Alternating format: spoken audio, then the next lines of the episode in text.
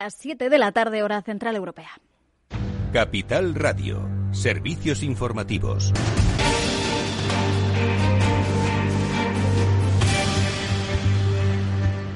¿Qué tal? Muy buenas tardes. El Ministerio de Sanidad comunica más de 52.000 nuevos casos desde el viernes. Es un nuevo récord de contagios durante un solo fin de semana. Desde el viernes hasta hoy se han observado aproximadamente 17.000 casos nuevos diarios. En total, como decimos, se han notificado 52.000 nuevos casos. Rueda de prensa ahora mismo del director del CAESD, Fernando Simón, explicando estos casos. Alerta también de que el número de asintomáticos sigue siendo alto, por encima del 45%. Por tanto, es importante detectar esos casos y, sobre todo, que cumplan con las cuarentenas eh, obligatorias para intentar frenar la expansión del virus. Eh, miramos eh, ya en clave económica a los presupuestos. Fuentes de Unidas Podemos advierten de que todavía no se ha cerrado un acuerdo para llevar mañana ese proyecto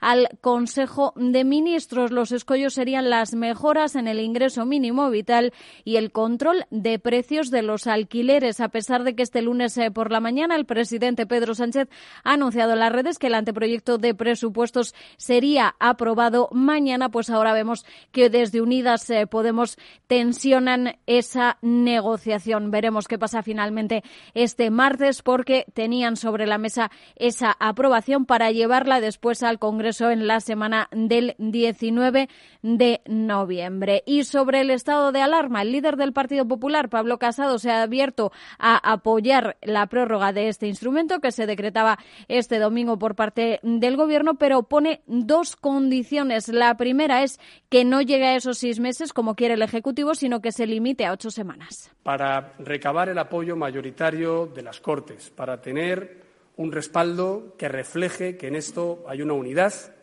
y hay eh, una dirección conjunta entre las principales fuerzas políticas, le solicitamos dos cuestiones.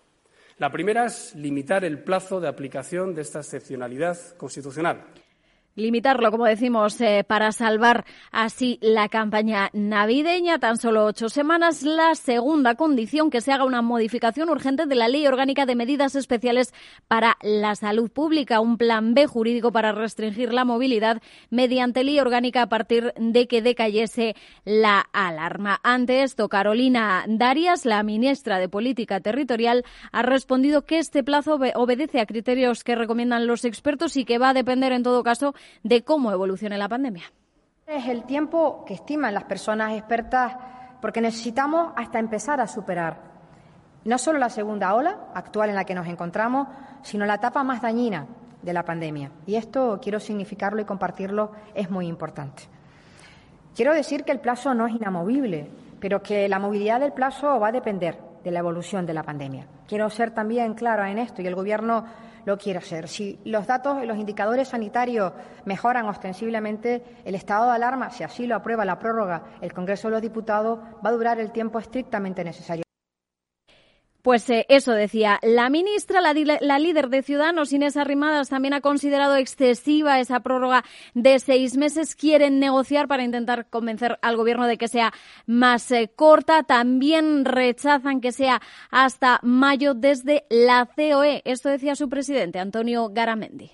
Podemos compartir las medidas, pero lo que no podemos compartir son los plazos. Es decir, nosotros pensamos eh, que que, esto hay que revisarlo de una forma más periódica, esto es coyuntural, eh, nadie está diciendo que no apoyemos las medidas que haya que apoyar, pero ¿qué hacemos con la Semana Santa? O sea, directamente nos la cargamos directamente con falta de confianza porque planteamos eh, este, este plazo de mayo. Yo creo que es una auténtica barbaridad. Y hoy también hemos estado pendientes de esa conferencia de presidentes donde Pedro Sánchez ha decidido que no renuncia a pedir ese total de 140.000 millones de euros que le corresponden a España de los fondos europeos, pero dice que priorizará la obtención de los 72.000 millones en transferencias en los próximos tres años. Los presidentes han pedido un reparto justo. Es todo por ahora. Siguen informados en capitalradio.es. Sigue la programación aquí en Capital Radio.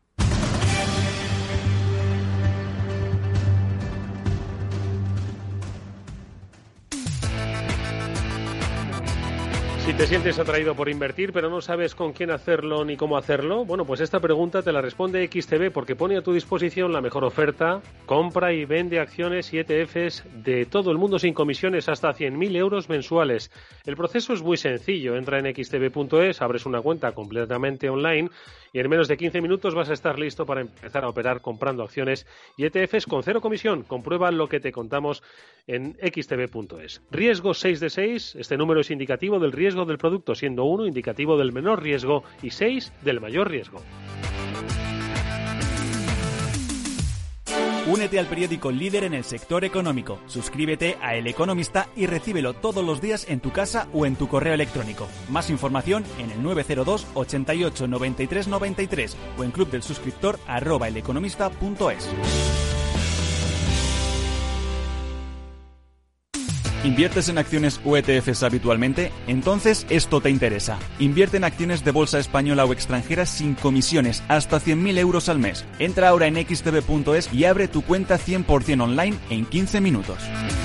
Riesgo 6 de 6. Este número es indicativo del riesgo del producto, siendo uno indicativo del menor riesgo y 6 del mayor riesgo. Si estás pensando en comprar una casa, entra en cuchabank.es y accede a nuestra oferta hipotecaria. Cuchabank, el banco de tu nueva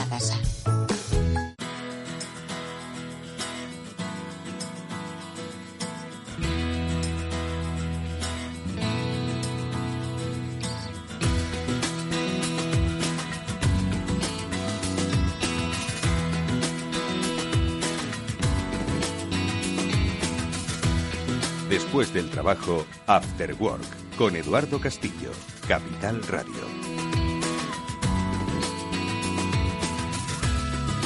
Hola, ¿qué tal amigos? Muy buenas tardes y bienvenidos un día más a este Cyber After Work, que es el programa de la ciberseguridad de Capital Radio. Ya sabéis que todos los lunes, cada semana, o siempre que nos escucháis a través de los podcasts de esta emisora y de otras plataformas, Estamos hablando de ciberseguridad, que es el tema de nuestro tiempo, no sencillamente porque cada vez oigamos más eh, hablar de, problemas que hay en nuestra conexión con el mundo digital, sino porque es que al final dependemos, tanto personas como instituciones, en exceso de la red. Y hay especialistas en aprovecharse de esa dependencia. Ya sabéis que siempre que dependemos en exceso de algo, eh, somos vulnerables precisamente a esa vinculación. Bueno, pues hoy precisamente vamos a tratar un tema que es el de eh, crear una mayor cultura de ciberseguridad, sobre todo atendiendo a los más jóvenes, que son al final quienes van a liderar los procesos de transformación de la sociedad en el futuro, procesos que pasan por lo digital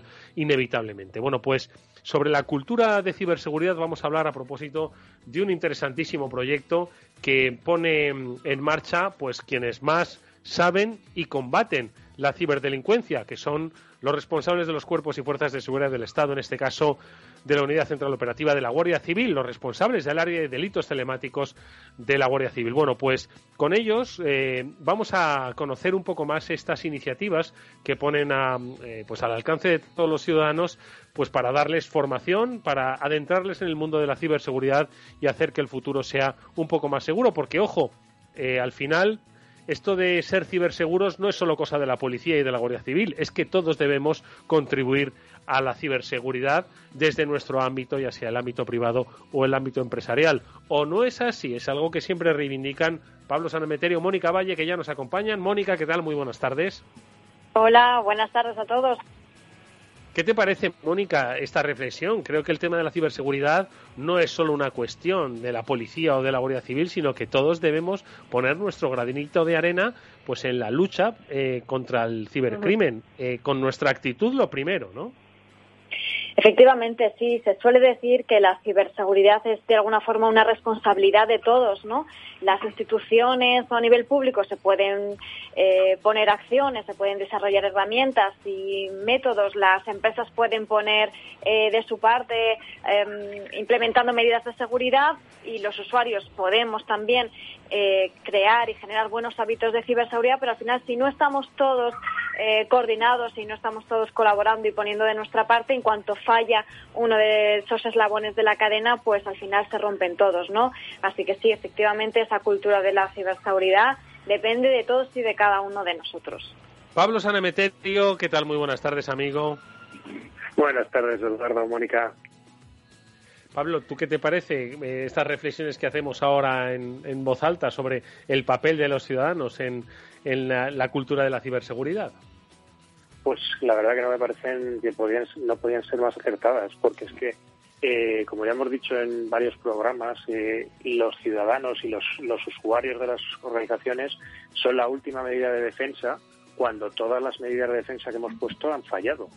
Y, y esas eh, darse cuenta, ese estar alerta, ese sospechar de, de cosas que, pues ese paquete que, que no esperabas, esa factura que no tiene mucho sentido, esa multa de tráfico que no está contra tu coche, pues son cosas que te deben hacer eh, saltar las alarmas y decir, uy, esto igual es un intento de phishing, esto es un intento de comprometernos y que además, ojo, cuando lo compartes con cuerpos y fuerzas de seguridad o cuando compartes esta información con casas de seguridad, ayudas porque eres un ojo más en, todo este gran mundo de Internet para proteger al resto de ciudadanos.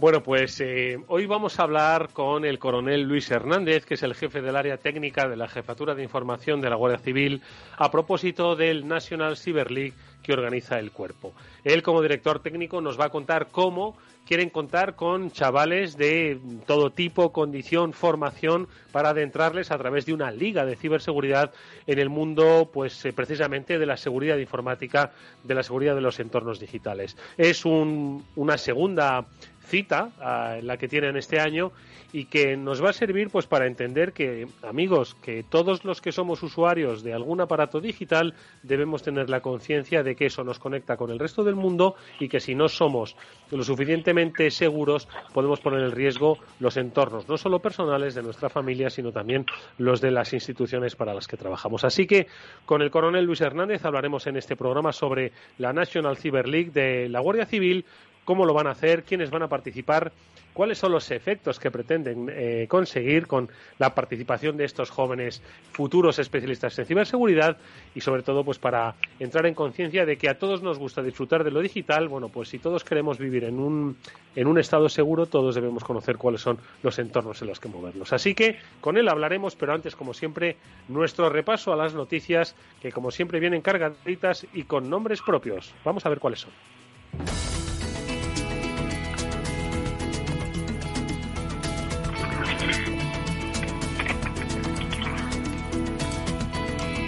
Y el primer nombre propio es el de Endesa, que según Zona Movilidad ha sufrido un ciberataque que ha bloqueado sus archivos durante buena parte del día. Mónica, ¿qué es lo que ha pasado aquí? Pues efectivamente, el pasado lunes, cuando estábamos terminando este programa de Cyber After Work, pues eh, publicaban que la multinacional energética que todos conocemos, Endesa, que había sufrido en la madrugada eh, un ciberataque por ransomware, como ya conocemos y hemos dicho muchas veces, es este malware que es capaz de, una vez que infecta el dispositivo, cifrar todos los archivos de ese equipo de forma que no se pueda acceder a ellos. Hay que pagar un rescate a los ciberdelincuentes económico para poder volver a tener el acceso a través de una clave que envían. El caso es que Endesa ha sido víctima de este ataque que han sufrido muchísimas empresas a lo largo de los últimos meses y años, que ha afectado al, correcto funcionamiento de su servicio interno. Pero em, ellos eh, dicen en zona movilidad pública que no ha afectado al propio servicio de la compañía, ni en este caso a los datos de los empleados ni de los clientes y afortunadamente pues lo han podido resolver después de, que tuviesen, después de activar unos protocolos de seguridad que tienen ante estos casos. Y, eh, como ya hemos dicho muchas veces, qué importante esa resiliencia, ese saber eh, reaccionar a tiempo y tener esos protocolos de seguridad que, como bien sabemos y hemos dicho, Endesa no los ha preparado de un día para otro, sino que tenía muy bien hechos sus deberes para poder solucionarlo en tan corto plazo de tiempo. Sí, yo creo que eso es eh, lo que insistimos siempre. Tarde o temprano vas a recibir un ataque. Depende de lo bien que estés preparado para darle respuesta a ese ataque. Es un poco lo que va a determinar pues que puedas tener continuidad de negocio y de alguna forma pues que podamos estar afirmando lo que afirma Mónica, ¿no? Que estábamos preparados y que el impacto, bueno, pues ha sido limitado y controlado, ¿no, Pablo?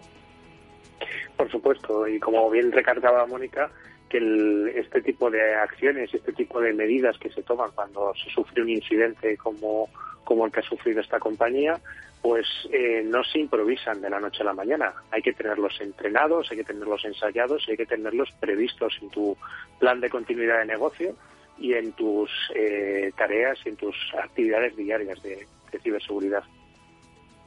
¿Cómo es, eh, eh, es cierto que la, compañía ha reaccionado bastante bien, eh, sobre todo ha reaccionado informativamente ¿no? con sus empleados y con respecto a la propia operatividad.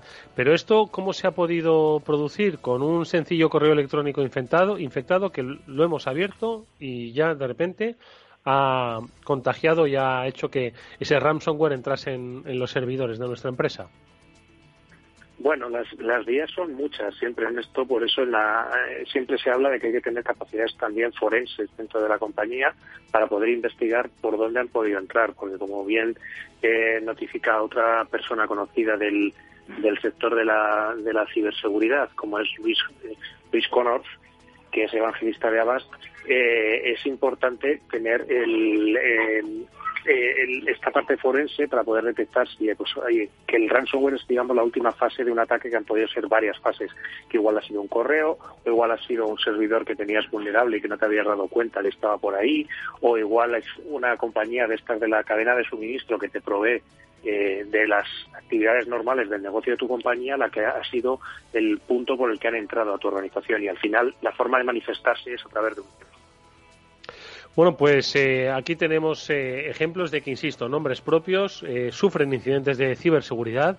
Lo importante es estar preparado para ello, saber dar respuesta no solo a las cuestiones de carácter técnico para la propia operatividad de la empresa, sino yo creo que Mónica, y hacemos ya eh, cerramos ya esta noticia, es importante también estar preparado para comunicárselo a tus empleados, ¿no? Porque al final eh, hay mucho desconcierto, no puedo entrar, todos están reclamando ahora mismo, además, todos están teletrabajando, ¿no? En, las compañías y al final esa distancia física que hay, pues hace que quizás sea más desconcertante si cabe la imposibilidad de trabajar o de conectarse, ¿no? Entonces yo creo que también es un ejercicio muy importante para las empresas el saber comunicar cuando se ha tenido un incidente, pues para primero tranquilizar al personal y en segundo lugar, bueno, para devolver la operativa cuanto más rápido mejor, ¿no?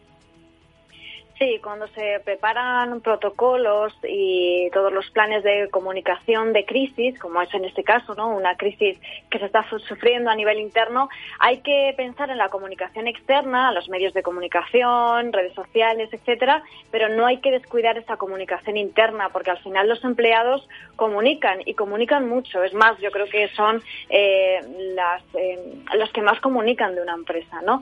Entonces, eh, hay que tener preparada ese plan, hay que tener preparado ese plan de crisis, de comunicación interna, para que los empleados también conozcan este tipo de situaciones, que se producen este tipo de ciberataques, que pueden ser víctimas las compañías de este tipo de incidentes y eh, cómo reaccionar, cómo comunicar este, este tipo de casos. Y que los empleados, como bien decías, mantengan la calma, que no se pongan a, publicar o a comentar nada al exterior sin previamente haberlo notificado y haber sido todo eh, coordinado con el departamento de, comunicación, ¿no?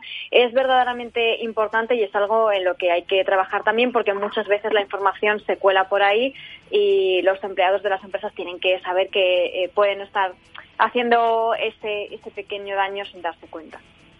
Bueno, pues eh, el trabajo de ciberseguridad no solo es un trabajo de carácter técnico, sino también es un trabajo de carácter eh, estratégico y, por supuesto, de gestión de las personas y de el papel que éstas juegan eh, dentro de la organización cuando se produce un incidente de este tipo. El caso de Endesa, seguiremos hablando sin duda alguna de, de, la experiencia que ellos han vivido. Más cosas, y esta pues te la lanzo a ti, Pablo, que eres especialista en móviles. ¿Qué es lo que ha pasado con el Samsung? Mira que nosotros, cuando hay una de de Apple la solemos contar, sobre todo del iPhone, ¿no? Pues un poco sobre todo por aquello de los mitos, ¿no? De que el iPhone es inviolable. Pero en este caso no hablamos de la manzanita, sino hablamos del Samsung Galaxy, bueno, sobre todo de la, de la Store del Samsung Galaxy. ¿Qué es lo que ha pasado exactamente? Pues, a ver, lo que ha pasado es que, como pues todos los años se celebra el concurso Pound to Own, ¿vale? Que es un concurso en el que eh, grandes especialistas de, de, de de ¿cómo lo diré? Me, estoy espeso. Grandes especialistas que se dedican a explotar vulnerabilidades y a encontrar fallos de seguridad. El Bug Bounty. el, no es, es, parecido al Bug Bounty, es un concurso parecido al Bug Bounty, pero centrado única y exclusivamente en este caso, pues eh, hay una parte para, para, versiones móviles y otra para sistemas operativos. En Bounty muchas veces pues son sistemas ya que haya programado aplicaciones web, etcétera, que puedan que puedan ser vulnerados. En, en el Bounty es un poco la empresa el que pone el, el, alcance de lo que quiere ser auditado. En este caso, bueno, pues son eh, el, teléfonos móviles, en este caso la, tienda de Samsung Galaxy, en la cual pues el equipo técnico de F-Secure, que es una importante empresa de ciberseguridad, eh, ha conseguido ejecutar código arbitrario en un, en un en estos teléfonos de Samsung.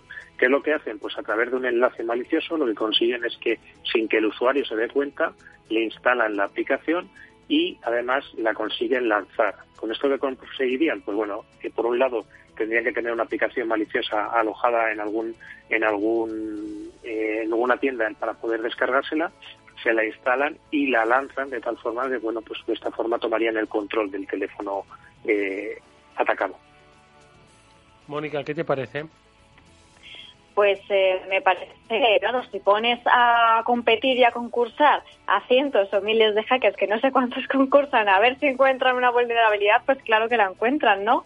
Porque, eh, claro, al final estamos hablando de, eh, de, bien sea de tiendas, de aplicaciones o de software, de lo que sea, de, muchísimas líneas de código. Como sabemos, pues al final eh, puede haber fallos y este tipo de concursos y también lo que comentabais el bug bounty que lo hemos comentado aquí lo hemos hablado en otras ocasiones es muy importante porque precisamente pues abre los ojos a que esto puede ocurrir y a eh, que bueno, cuantos más, cuantos más ojos puedan revisar el software y los sistemas y las aplicaciones, pues mejor para detectar este tipo de fallos. Mm. De todas formas, lo hemos hablado en numerosas ocasiones, como eh, bueno, pues las compañías y no necesariamente solo las de telecomunicaciones, sino las de cualquier fabricante de aparato, pues eh, priman el lanzamiento inmediato y el mercado a la, a la seguridad, pero son ya muchas las veces que estamos comentando este aspecto, ¿no? De que, bueno, pues quizás desatienden, no es el caso de Samsung, obviamente, pero al final eh, eh, hay muchas compañías que yo creo que no dedican dentro de su diseño y desarrollo de producto eh, toda la, todo lo necesario para que esos productos al final salgan al mercado con ciertas dosis de seguridad y sobre todo porque ya cada producto que sale al mercado tiene un componente tecnológico básico, es decir, esto, salvo las, alpargatas que se hacen artesanas en, en, el, en, muchas zonas de España, todo lo que se fabrica ya tiene un componente eléctrico. Entonces, que, eh, cuando hemos hablado, ¿no, Pablo, Mónica, sobre el, el car hacking, ¿no? Todos los fabricantes de coches, o sea, no pueden permitirse el lujo de no contratar a un especialista en ciberseguridad que les diseñe el protocolo de seguridad, aparte de que les diseñe lo bonito que es y lo mucho que va a correr. Es que se me hace difícil pensar que todavía las empresas se arriesguen a que sus productos eh, tengan excesivas vulnerabilidades. Pablo. Bueno, en esto siempre hemos hablado que confluyen dos cosas. Muchas veces las, las prisas por llevar un producto al mercado y testar que funciona realmente y que es útil y que el público lo pueda adoptar, junto con no solo tener fallos de ciberseguridad, sino también a veces, muchas veces también propios fallos de programación. Por, eso que te digo, pues muchas veces cuando se va diseñando, se va creando un producto en informática, se hacen unas primeras fases de diseño, otras de en las que se empieza a, programar el, software y se empieza a entregar luego a los departamentos de calidad y cuando lo quieres sacar todavía los departamentos de calidad no lo han pasado y el de seguridad que va después el último desde luego ni lo ha visto. Entonces, en este tipo de, escenarios con muchas prisas no es raro que estas cosas pasen. También muchas veces hay que entender que también esto es un coste más que hay que añadirle al, al producto y al servicio. Entonces, si la compañía no está mentalizada de que los datos que está trabajando su aplicación, es que incluso las alpargatas que tú dices, se le ponen un, un, sensor IoT y manda datos de cuántos pasos das por tu casa, pues ya estás enviando datos sensibles que si no te has preocupado de hacer un estudio mínimo y de cómo vas a proteger esos datos, pues los puedes estar poniendo en peligro los datos de todos tus clientes. Mónica. Sí, al final el problema es que hay, por ejemplo, en el caso de IoT que mencionabas, Pablo, pues cuántos dispositivos salen al año, cuántos nuevos productos, eh, miles, millones ya, ¿no? Estamos hablando de eh, pequeños dispositivos, de sensores, todo lo que tenga que ver con eh, las casas inteligentes, en fin, en, cada casa vamos a tener decenas de dispositivos conectados si no los tenemos ya. Entonces, muchos de estos dispositivos también salen a muy bajo coste, son, son low cost, son pequeños aparatitos que, bueno, que están conectados a Internet porque sí, porque le añaden esa funcionalidad, porque así salen al mercado con ese plus y consiguen otro tipo de público, pero claro, el hecho de introducir ciberseguridad tiene un coste y a veces lo eliminan porque les sale más caro y no quieren sacarlo a un mayor coste, ¿no? ¿Qué pasa? Que, por ejemplo, comentabas eh, los coches conectados. Pues, ¿qué ocurre con los coches conectados? Que sí o sí van a implementar la ciberseguridad, primero por, por por todo el problema de imagen y de reputación que podrían tener y por otro lado porque a nivel legal, a nivel normativo, Europa ya eh, ha hecho los deberes en este sentido y ha sacado diferentes normativas que también lo comentamos eh, en este en este sentido, ¿no? Eh, los fabricantes de automóviles sí o sí van a tener que certificar la ciberseguridad de sus coches. Si esto mismo se hiciera con el resto de dispositivos, a lo mejor estaríamos hablando de, de otra cosa, ¿no? Estaríamos hablando de que los dispositivos IoT serían un poquito más caros, pero más seguros. Bueno, pues eh, ahí tenemos una reflexión importante sobre el trabajo que van a tener que desarrollar pues todas las compañías fabricantes, porque la legislación, como dice Mónica, hombre, de momento estamos hablando de sectores eh, críticos como es el del automóvil, pero entiendo que va a ir dirigiéndose cada vez más esa certificación, esa autenticación sobre la seguridad de los productos, eh, yo creo que es algo que va a ir incrementándose a medida que, por supuesto, ya vaya entrando en agenda de las políticas públicas el tema de ciberseguridad, que parece que todavía le cuesta, pese a los tiempos que estamos viviendo. Bueno, pues un, comentario más con respecto a, a, la, actualidad de la ciberseguridad que nos ha dejado, pues eh, esto ya es demasiado complicado para mí, una vulnerabilidad crítica en el kernel de Linux. Esto lo sabrá José Antonio González, por supuesto, que él habla mucho del kernel de las cosas, pero ¿qué es lo que ha pasado exactamente, Pablo, aquí?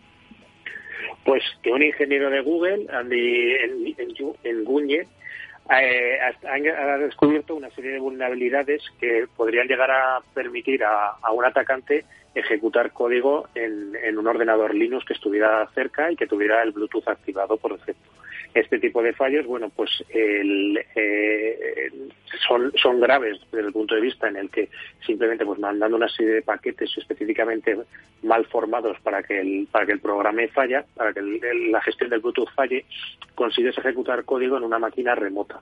Eh, tiene un vídeo colgado, bueno, si la gente lo quiere buscar, además les han puesto el nombre de Bleeding Tooth, eh, pues, eh, diente sangrante en, en, este en este en esta vulnerabilidad y se ve como un ordenador que es el que está mandando los los paquetitos eh, de Bluetooth eh, mal formados consigue que en el ordenador de al lado arranque una calculadora. De esta forma bueno pues se, se hace la prueba de concepto de que realmente consigues ejecutar código eh, lo único, bueno, pues que son vulnerabilidades a día de hoy en general son bastante complejas de, explotar y sobre todo tienen un pequeño inconveniente y es que requieren que estés relativamente cerca. Ten en cuenta que un paquete de Bluetooth, pues bueno, tienes que estar a unos metros cerca de tu víctima, no es algo que puedas lanzar desde el salón de tu casa.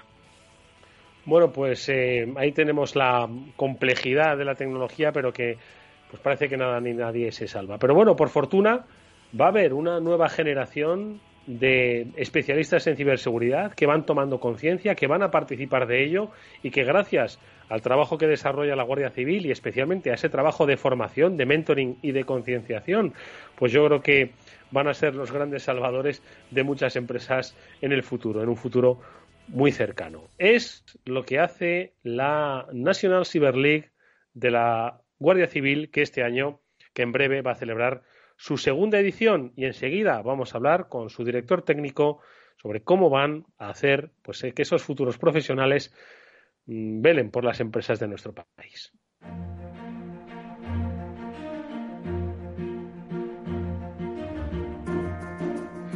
Y para ello ha aceptado amablemente nuestra invitación el coronel Luis Hernández, que es jefe del área técnica de la Jefatura de Información de la Guardia Civil, como hemos dicho, director técnico de la National Cyber League de la Guardia Civil. Coronel Luis, bienvenido, muy buenas tardes. Hola Eduardo, buenas tardes. Bueno, lo primero de todo, eh, sí que me gustaría, porque Mónica, Pablo son grandes prescriptores, ¿no? grandes concienciadores del el mundo de la ciberseguridad, eh, los conocen eh, aquí y más allá de nuestras fronteras, pues que Mónica nos pusieses un poco en la pista de lo que supone ¿no? un evento como es la National Cyber League de la Guardia Civil y cómo, siendo este su segundo año, pues cada vez está adquiriendo más nombre, más movimiento y sobre todo más interés. Moni.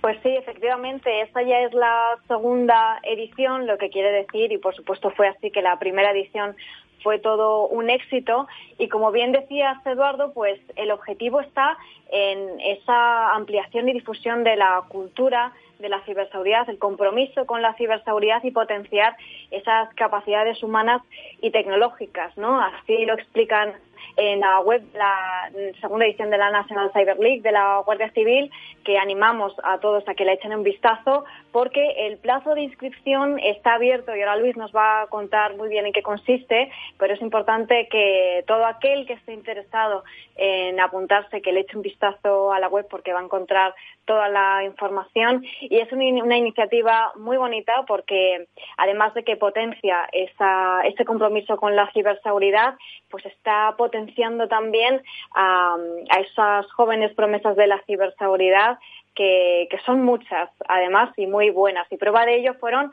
pues todos los que compitieron en la pasada edición, que algunos de ellos además han estado dejando mensajes en las redes sociales eh, de, la, de la Ciberliga para, bueno, pues eh, mostrar y contar cómo lo vivieron el año pasado. Bueno, pues eh, eh, hablemos de la National Cyber League, de la Guardia Civil, concretamente de esta edición, pero yo creo que lo primero de todo, Luis, ¿en qué consiste esta Ciberliga? Eh, segundo año, eh, ¿quiénes participan? ¿Cómo lo organizáis? ¿Cuál es un poco la finalidad? Bueno, pues empecemos por el principio. ¿Qué es la National Cyber League? ¿En qué consiste? Bueno, pues la, la Liga Nacional de Retos en el Ciberespacio es un juego un juego con un fin didáctico, evidentemente. Eh, lo que pretendemos es, eh, por un lado, concienciar, como bien habéis dicho, a los jóvenes eh, estudiantes, tanto universitarios como de formación profesional, de la importancia y la relevancia que está, que está cogiendo cada día el, ámbito de la ciberseguridad. Además, le queremos dar un enfoque pluridisciplinar, porque muchas veces pensamos que eso de la ciberseguridad es cosa de esos chicos y chicas, sobre todo chicos raros, que están todo el día ahí a oscuras en, eh, delante de un ordenador. Ni mucho menos, la ciberseguridad es, un, es una, amenaza transversal que afecta a todos y en cualquier escenario y situación y orientándoles hacia su futuro profesional y ya centrándonos en la actividad delictiva eh, que pueden sufrir las empresas y que vienen sufriendo, de hecho, a través de, de, Internet y las nuevas tecnologías, pues explicarles que, como decían, no es una cuestión de los técnicos, que, que aquí tienen que saber sumar, tienen que formar equipo y en el, en el reto y en la vida real, y afrontarlo en, en todas sus perspectivas, porque eh, por un lado está el marco legal de cumplimiento normativo al que las empresas están obligadas, no solo por normativa nacional, sino por directivas de la Unión Europea, y que es un gran desconocido. Eh, se utiliza el anglicismo compliance, pero es un tema muy, muy relevante. Entonces, estudiantes de Derecho, de ADE, de, eh, disciplinas que están más relacionadas con, con el mundo de las leyes y el mercado, pues mm, deben, deben de profundizar en estas materias. Y otro elemento fundamental sois los periodistas. ¿Por qué? Pues porque la comunicación corporativa eh, en este momento es crucial. Un incidente, eh, ya no se concibe un ciberataque, digamos, a una empresa en la que sus técnicos eh, pongan en práctica todas sus habilidades y los resuelvan exitosamente, si no ha habido en paralelo una respuesta incluso previamente, evidentemente, una, una respuesta legal, normativa y, formal. Y en el momento de producirse el incidente, este incidente se explica bien a la opinión pública, se transmite bien a través de los medios de comunicación, porque puedes resolver el problema técnicamente, puedes tenerlo blindado legalmente, pero puede hundirte reputacionalmente por quiebra de confianza de tus clientes o situaciones de este tipo. Entonces queremos dar ese enfoque para que entiendan que es una amenaza global eh, que, está en nuestras vidas, que ha venido para quedarse y que hay que saber combatirla eh, también de forma global y sobre todo eh, no despreciando el trabajo de otro o no desdeñándolo, sino sabiendo aunar, sabiendo sumar. Y Luis, y eh, por lo tanto, eh, esto consiste en un reto que eh, lo ponéis desde, desde la Guardia Civil, les, les dais un, un, objetivo y que tienen que ir cumpliendo de qué manera, en qué fases, cómo se presenta, cómo se producen las eliminatorias, cómo funciona en sí mismo la, la liga. Bueno, este año hemos tenido que adaptarnos a la situación del COVID porque el año pasado toda la, toda la Ciberliga fue presencial, el año pasado el Guardia Civil hizo un gran esfuerzo y con, con, la, con, la, con la, colaboración de, de, muchas universidades de todo el país, pues nos fuimos desplazando a las diferentes sedes donde se hacían las fases clasificatorias y luego eh, propiciábamos un encuentro de los finalistas en nuestro centro universitario que está en Aranjuez, mm. provincia de Madrid, y durante tres días eh, no solo competían, sino que también compartían, vivían, convivían y se lo pasaban bien, ¿no? Eh, siempre apoyados por un, por un equipo ajeno a Guardia Civil, que es el equipo de mentores, que bueno, pues es una figura que, que pusimos en marcha el año pasado, de la que nos sentimos especialmente satisfechos y orgullosos, que está formado por profesionales eh, de estos ámbitos pluridisciplinares. Tenemos técnicos, tenemos juristas, tenemos periodistas. Desde hace poco, mm, Mónica es mentora también, ella te lo puede confirmar luego, que la ha llevado a aceptar el reto de ser mentora.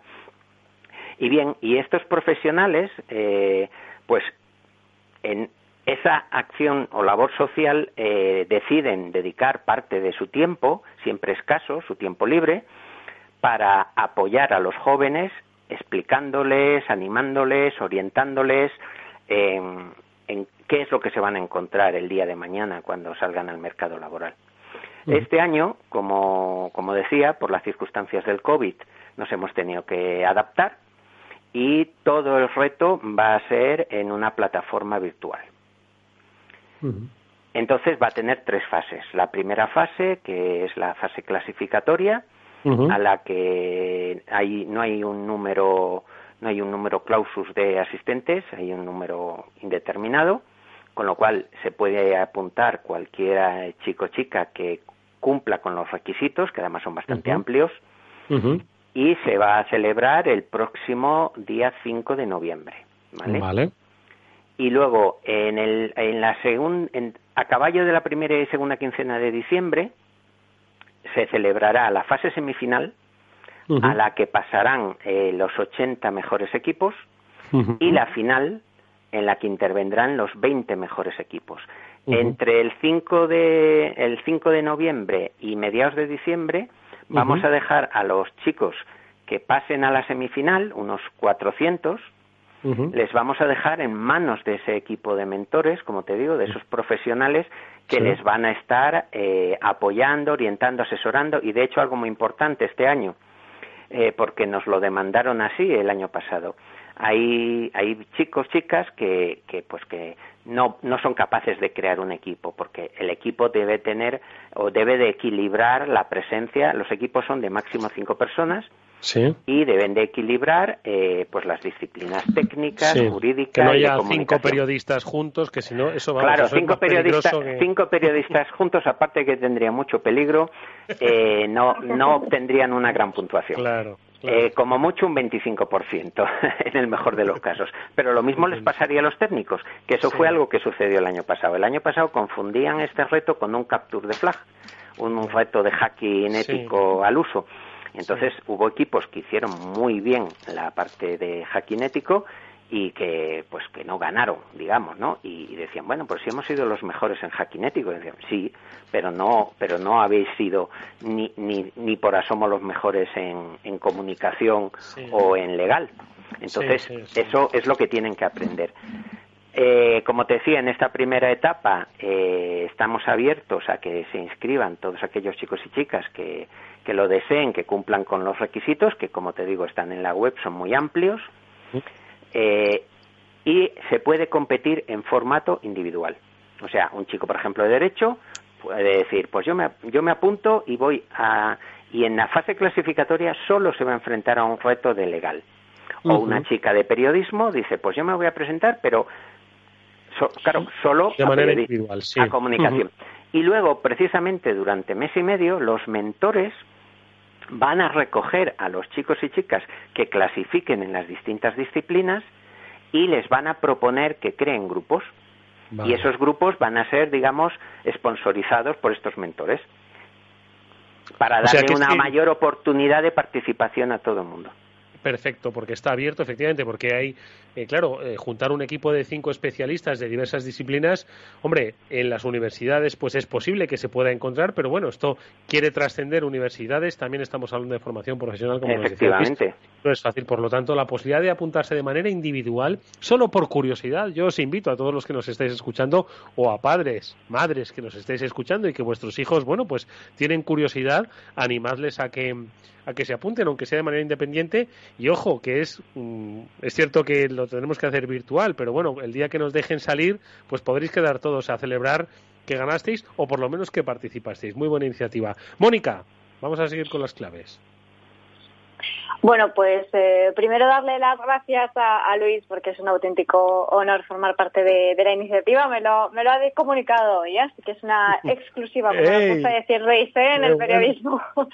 así que bueno, hablaba con, con, Luis y le daba mi enhorabuena precisamente por esto que nos estaba contando, por eh, haber incluido todas estas temáticas de forma tan transversal, multidisciplinar y por esa eh, es una gran iniciativa para que los jóvenes y la sociedad en general valoren y aprecien esa importancia de la ciberseguridad y otra de las claves también es esa importancia de, trabajar en equipo. Pero Luis, ¿quién se puede apuntar concretamente por si alguien que nos está escuchando le interesa? Eh, ¿Hay algún tipo de requisito previo para poder apuntarse?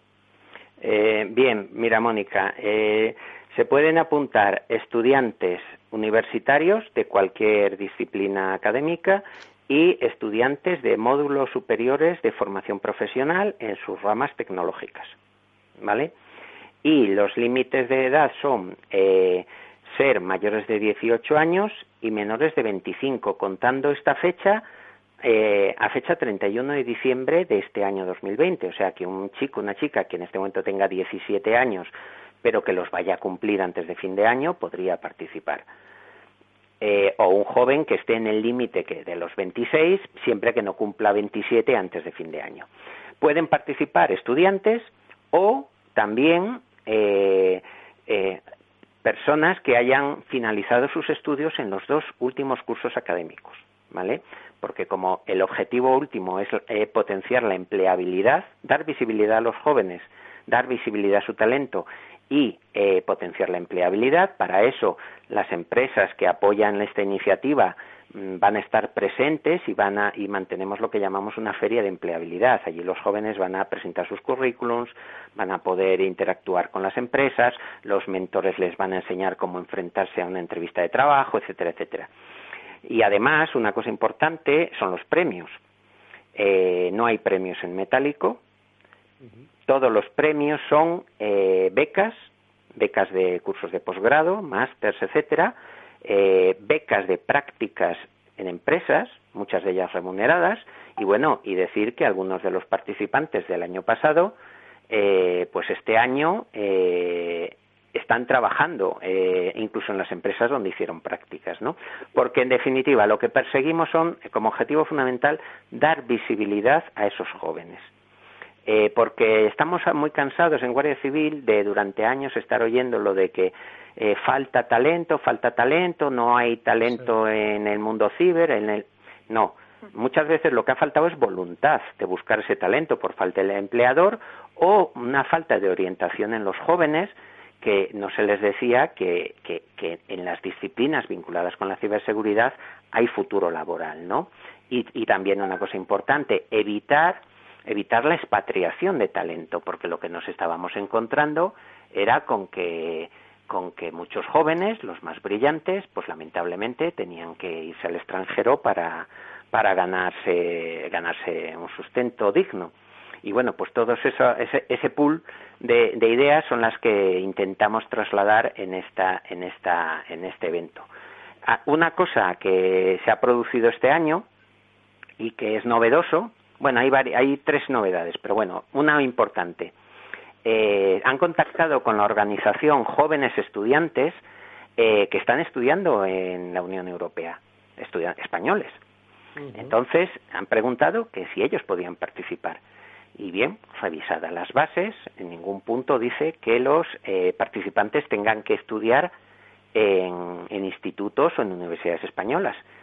Así que tenemos, vamos a tener participantes que lo harán desde el Reino Unido y desde Holanda españoles que están allí estudiando. Eso como, como una de las iniciativas. Otra de las iniciativas nueva es que la figura de los participantes no competitivos. ¿Qué es esto? Pues es que hemos invitado a centros de formación, porque el año pasado hubo un equipo de Guardia Civil que lo hizo dignamente bien, eh, que participó en la Ciberliga.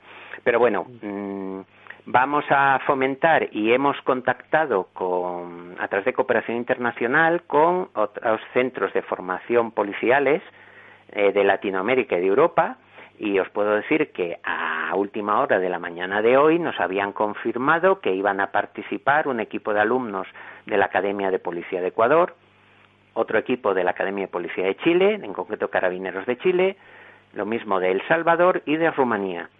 Y bueno, ellos no van a ir a la fase clasificatoria, irán a las fases semifinal y final, o sea que todavía nos queda mes y medio para y esperamos seguir recibiendo confirmaciones de otros centros docentes policiales de, de, tanto de América como de Europa. Oye, pues no está nada mal, la verdad, la inter, cómo se ha internacionalizado. Internacionalización, sí. Y, y, estamos pendientes también, en algún centro universitario, eh, de, en concreto de Argentina, eh, se ha interesado y estamos viendo cómo les daríamos encaje. Pero en cualquier caso, entrarían en la, en, la, en la modalidad de participación no competidora, o sea, como, como entrenamiento. La competición es para los jóvenes nacionales, digamos. Es una pena que, que Pablo Sanemeterio pues tiene justo 26 recién cumplidos, bueno, casi más o menos, ¿no? O, no, Pablo. uno, uno en cada patita. 28 en es lo que me gusta decir siempre. que como, como seguro que nuestros la, gente que se, que se apuntará a la Ciberliga sabrá pasar de esa decimal a decimal, pues la que con 28 en esa decimal justo ya estoy ahí en la edad en la que bueno, puedo apuntarme.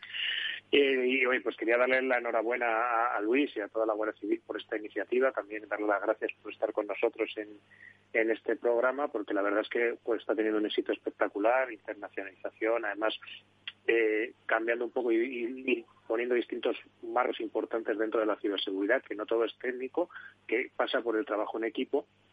Y precisamente de, eso le quería preguntar, porque una de las cosas que me ha llamado la atención de lo que nos ha contado Luis es la cantidad de gente que ha participado. ¿Cuánta, ¿Cuántos eh, se inscribieron en la primera ciberliga que, tuvo lugar el año pasado? ¿Cuánto fueron el número de equipos y de participantes que hubo? El, te de memoria. El año pasado inscritos hubo, me parece recordar que unos 1.200, más o menos. Lo que pasa es que luego eh, unos por por problemas de desplazamiento a las sedes de clasificación, porque habilitamos eh, 12 sedes en todo el territorio nacional, que eran universidades y fechas. Unos no pudieron a llegar eh, presentarse, otros pues por las circunstancias que fuera se apuntaron y finalmente no decidieron no competir.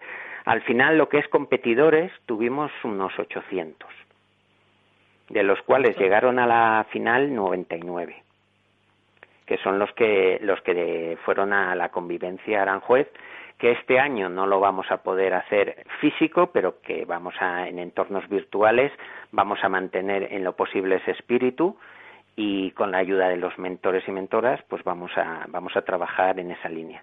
Si me permitís, eh, un, un, detalle que creo que es importante también es la figura de, de, de la madrina. Eh, no sé si recordáis que el año pasado el padrino de la primera edición de la Ciberliga fue nuestro gran tenista y atleta Rafael Nadal. Anda, anda. Pues este año. ¿Este año quién es? Este año eh, no hemos querido quedarnos más bajos, pero hemos querido darle un toque de, digamos, de, ejemplo mm, llevado al extremo sin querer desmerecer evidentemente a Rafael Nadal, que estuvimos encantados de que fuera. Que es, no, difícil no, es sencillamente imposible.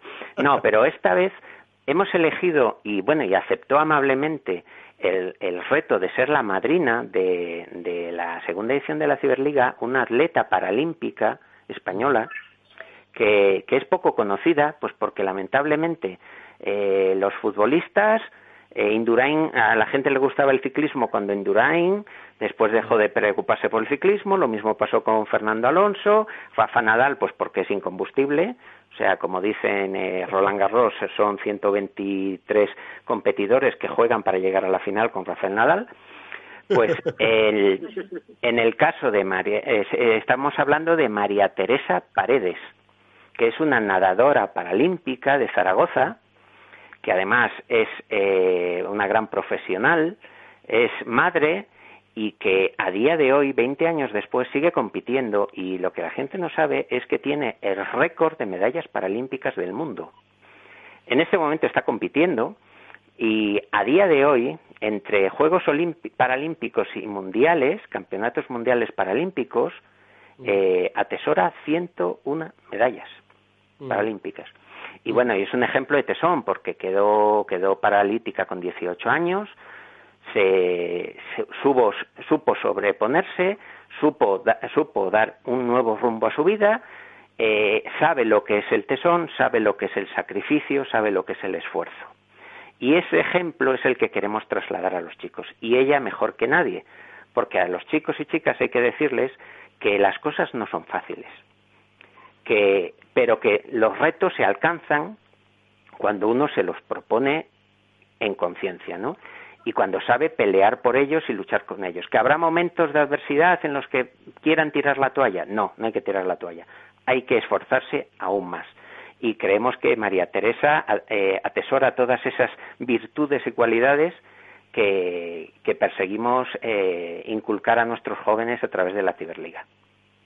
Eh, Luis, pues yo creo que lo importante ahora es conocer las coordenadas porque todavía está abierto, si no me, si no me equivoco, el plazo de inscripción. Es más, ha habido una ampliación del plazo de inscripción porque yo creo que la virtualidad facilita muchísimo más la incorporación de, de, las personas. Entonces, ¿qué es lo que tendrían que hacer pues aquellos que estén interesados, que nos han escuchado y que, oye, yo animo a que se inscriban, que de momento ahí está la opción. Luego ya, si queréis aprender algo más de ciberseguridad, más allá de este programa, creo que puede ser una, una interesantísima oportunidad la que ofrece la National Cyber League.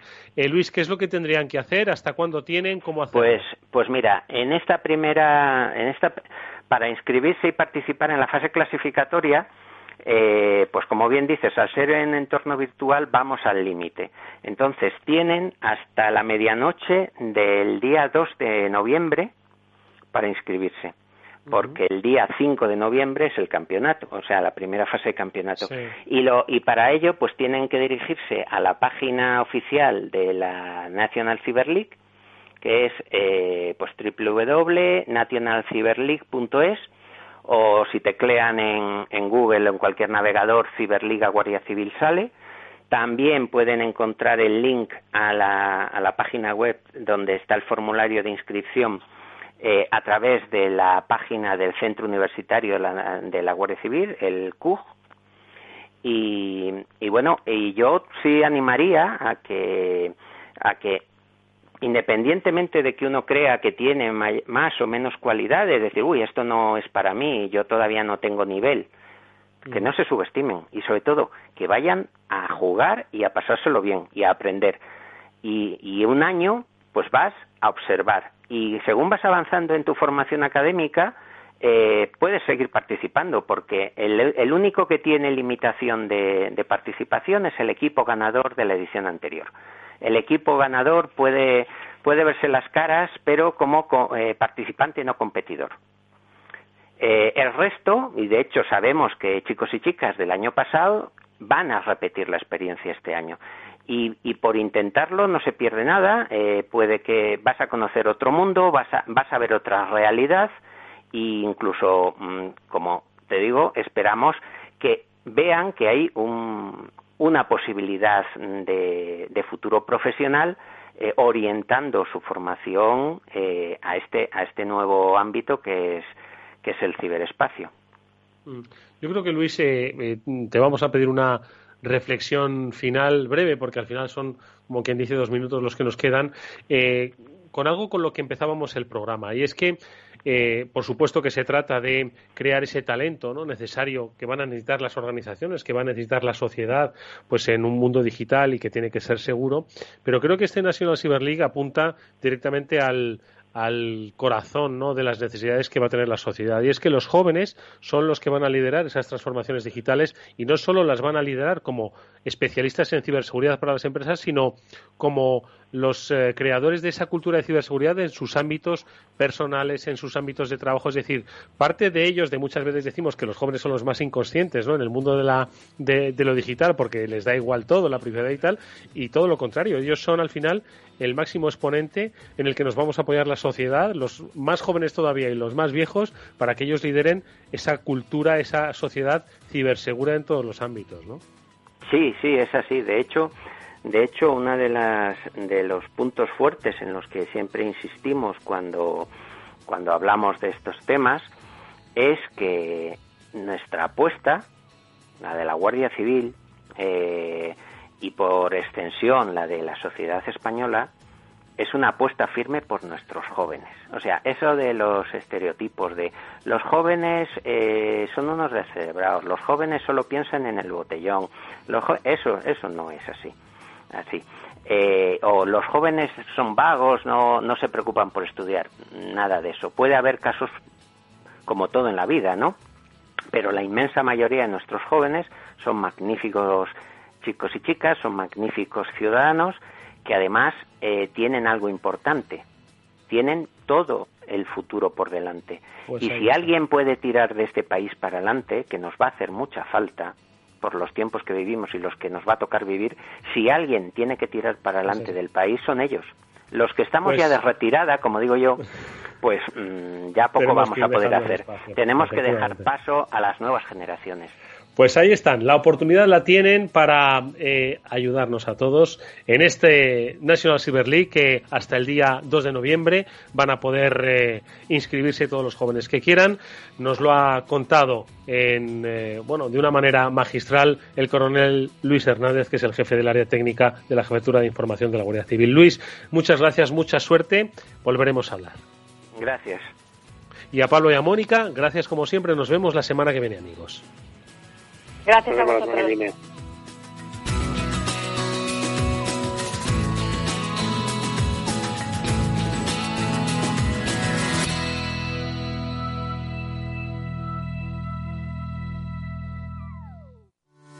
A la hora de invertir, la diferencia entre la convicción y la palabrería está en el grado de compromiso que eres capaz de asumir. El nuestro es este. En Finanbest solo ganamos si tú ganas primero. O lo que es lo mismo, en Finanbest, si no sumamos, no restamos. Conoce todas las ventajas del Result Investment. Tienes mucho que ganar. Finanbest, tú ganas. Si estás pensando en cambiar tu hipoteca de banco, entra en cuchabank.es y consulta las condiciones de nuestra hipoteca fija, variable e hipoteca joven. Cuchabank, tu nuevo banco. 42 Madrid de Fundación Telefónica. Un año revolucionando la formación digital. Gratuito, sin horarios, sin límite de edad. 42 es más que un campus de programación. Descubre una metodología pionera de la mano de Fundación Telefónica para afrontar los retos digitales del futuro. Entra en 42madrid.com. Capital Radio Madrid 105.7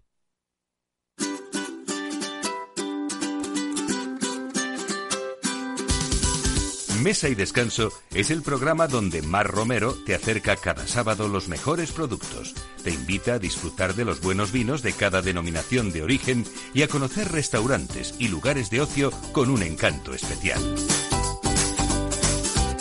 Mesa y Descanso. 15 años en antena compartiendo contigo momentos gastronómicos únicos. Escúchalo mañana de 1 a 2 de la tarde. Capital Radio.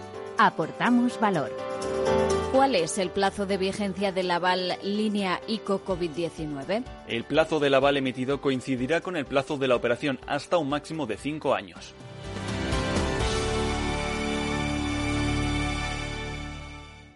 Capital Radio.